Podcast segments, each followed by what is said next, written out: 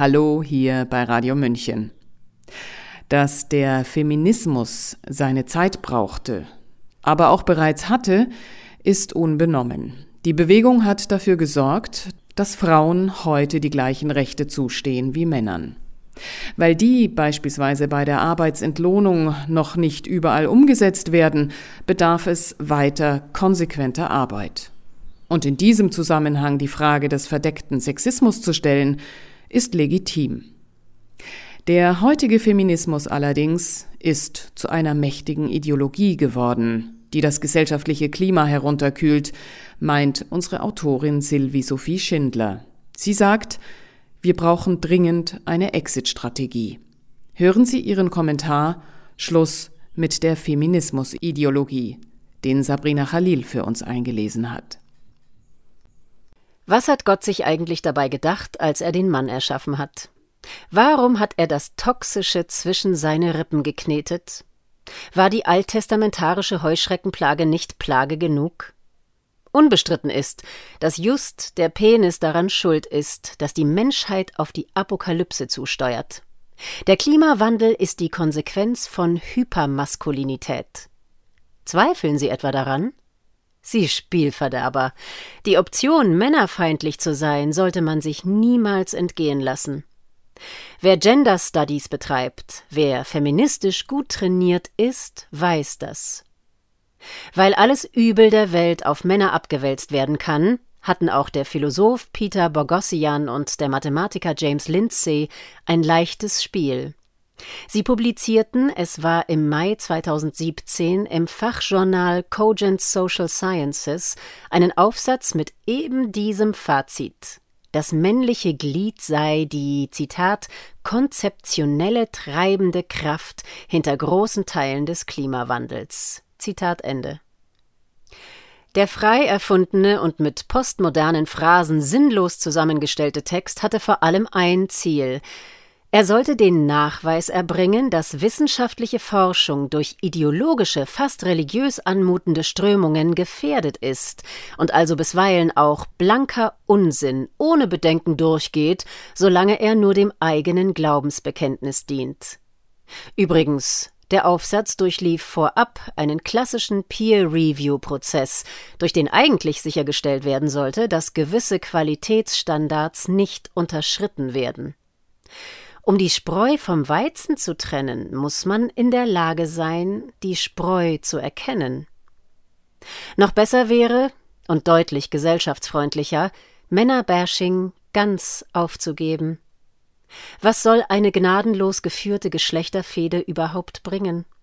Glaubt irgendwer ernsthaft, dass irgendetwas durch permanente zwischenmenschliche Kriegsführung gewonnen werden kann? Wäre es nicht angenehmer, wenn wir lernten, besser miteinander auszukommen? Wenn wir uns gegenseitig weniger belauerten und mehr wertschätzten? Auch wenn ich mich der Sonntagspredigerei verdächtig mache, ich halte viel davon, den Herzenskräften entschieden mehr Mitspracherecht zu geben. Um das zu schaffen, braucht es eine Exit-Strategie. Wir müssen dringend raus aus dieser Kälte raus aus den Ideologien, denn sie implizieren, mal latent, mal evident, Gewalt und richten sich, auch wenn sie das Gegenteil intendieren, letztendlich immer gegen den Menschen. Und zwar alle, ohne Ausnahme. Mag der Feminismus, die ideologische A-Disziplin, auch mit hehren Idealen ins Rennen gegangen und bisweilen notwendig gewesen sein, so wird er inzwischen, protegiert durch weite Teile von Politik und Medien, von einer radikalen Frauenlobby hemmungslos instrumentalisiert, ja missbraucht als Vernichtungsinstrument. Derart, dass ich manchmal befremdet, mal beschämt, vor allem bestürzt bin und stets fern davon, mich damit zu identifizieren. Wer mich als Antifeministin überführen will, dem kann ich nur zurufen, dass mir Schwarz-Weiß-Welten viel zu schlicht und überhaupt nur in Märchen und Netflix-Serien ernst zu nehmen sind. Daher Nein, danke. Ich mache auch beim ideologischen Gegenprogramm nicht mit sondern stöbere lieber in den Zwischentönen. Es ist doch so, Wer Männer permanent als Täter anprangert und Frauen zu Opfern degradiert und damit eine arg strapazierte Feindbildmaschinerie am Laufen hält, hat wenig Ahnung von sozialen Wärmeprinzipien und offenbart zudem eine eklatante Neigung zur Bequemlichkeit. Es bedarf keinerlei Anstrengung, auf diesem ausgelatschten Pfad zu wandeln. Oder anders gesagt, so geht Ignoranz gegenüber aufklärerischen Werten. In seinem im Jahre 1784 erschienenen Aufsatz Was ist Aufklärung definierte Immanuel Kant Aufklärung als Zitat Ausgang des Menschen aus seiner selbstverschuldeten Unmündigkeit. Zitat Ende. Ferner stellte er fest, Zitat Faulheit und Feigheit sind die Ursachen, warum ein so großer Teil der Menschen, nachdem sie die Natur längst von fremder Leitung freigesprochen, naturalita majorennis, dennoch gerne zeitlebens unmündig bleiben. Zitat Ende. Wer dem Feminismus Fortschrittsgeist zutraut, übersieht, dass er durch Mechanismen geprägt ist, die ein Beitrag sind zur Perpetuierung selbstverschuldeter Unmündigkeit und dadurch in voraufklärerische Zeiten zurückfällt und also reaktionär ist. Verwunderlich ist das nicht, verunmöglicht doch jede Ideologie mit ihren schlichten, strikt vorgegebenen Denkmustern jedes beherzte sapere Aude. Ideologietypisch ist auch, die eigenen Diffamierungen als solche nicht zu erkennen, sondern sie umzudeuten als legitimes, ja notwendiges Vorgehen im Kampf gegen den vermeintlichen Feind so geben sich Feministinnen selbst den Freibrief zur Hetzjagd auf Männer, als handle es sich um weltweit gesuchte Testosteron-Terroristen. Geht es nur darum, Männer zur Strecke zu bringen, anstatt sich für die berechtigten Interessen von Frauen einzusetzen? In Berichterstattungen grassiert Bedenkenlosigkeit, Männer anzuprangern.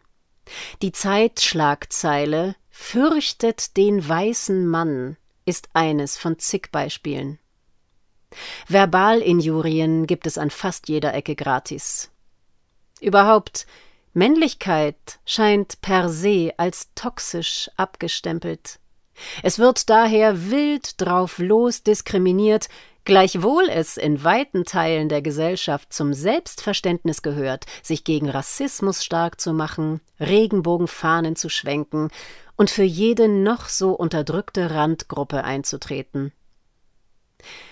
Es gibt Väter, die sich nicht mehr trauen, mit ihrer kleinen Tochter ins Schwimmbad zu gehen, weil geargwöhnt wird, sie seien pädophil.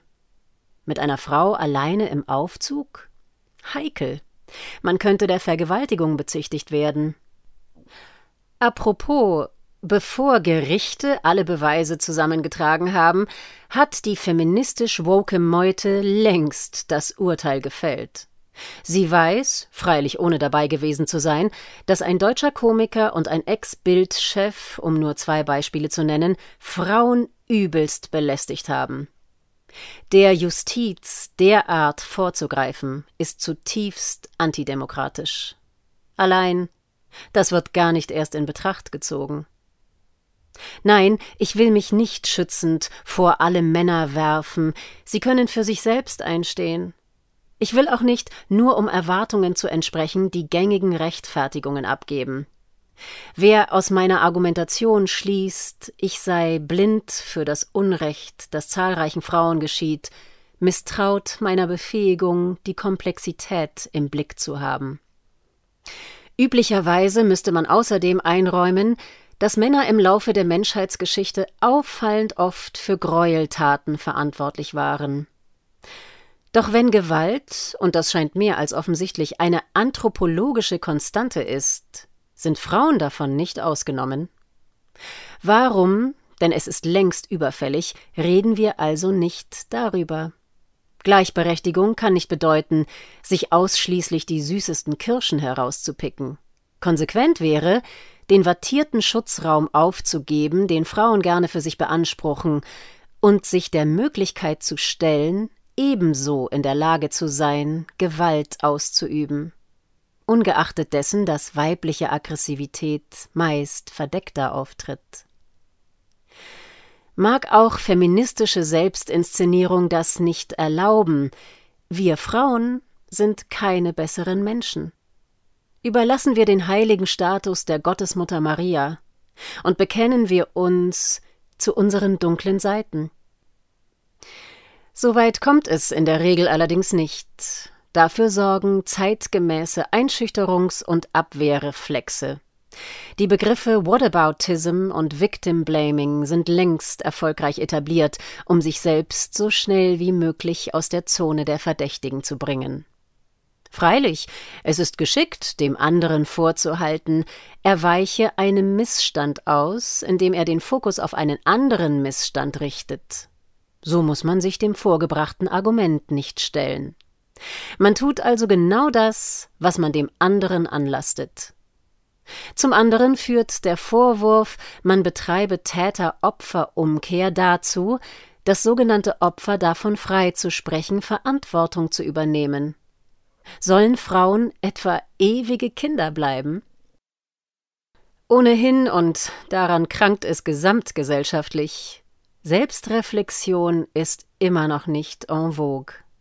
Zitat Warum siehst du den Splitter im Auge deines Bruders, aber den Balken in deinem eigenen Auge bemerkst du nicht? Zitat Ende, heißt es bereits in der Bibel. Eine mögliche psychologische Antwort indem ich über den anderen herfalle, kann ich mich besser fühlen, überlegener, und vermeide es, mich den eigenen Verfehlungen zu stellen. Erhellung gibt auch der französische Lyriker Paul Valéry. Er machte folgende entlarvende Beobachtung: Zitat Sie scheinen nicht zu ahnen, dass unsere Urteile uns richten und uns nichts naiver enthüllt und unsere Schwächen mehr bloßlegt als die Art, wie wir über den Nächsten urteilen. Zitat Ende. Stimmt schon, ich schreibe nicht besonders freundlich über den Feminismus. Allein, dass ich keine Abgründe hätte, davon war nie die Rede. Trotzdem bleibt meine Sehnsucht nach einer zärtlicheren Welt. Und diese Sehnsucht ist eine verzweifelte. Sie hörten den Kommentar Schluss mit der Feminismusideologie von Sylvie Sophie Schindler. Sie ist Autorin, Philosophin und Erzieherin. Der Text war zunächst in der Weltwoche erschienen. Gelesen hat ihn Sabrina Khalil. Mein Name ist Eva Schmidt und ich gestehe, ich liebe Männer und habe nicht mehr Respekt vor ihnen als vor anderen Wesen. Haben Sie einen schönen Tag. Ciao, Servus.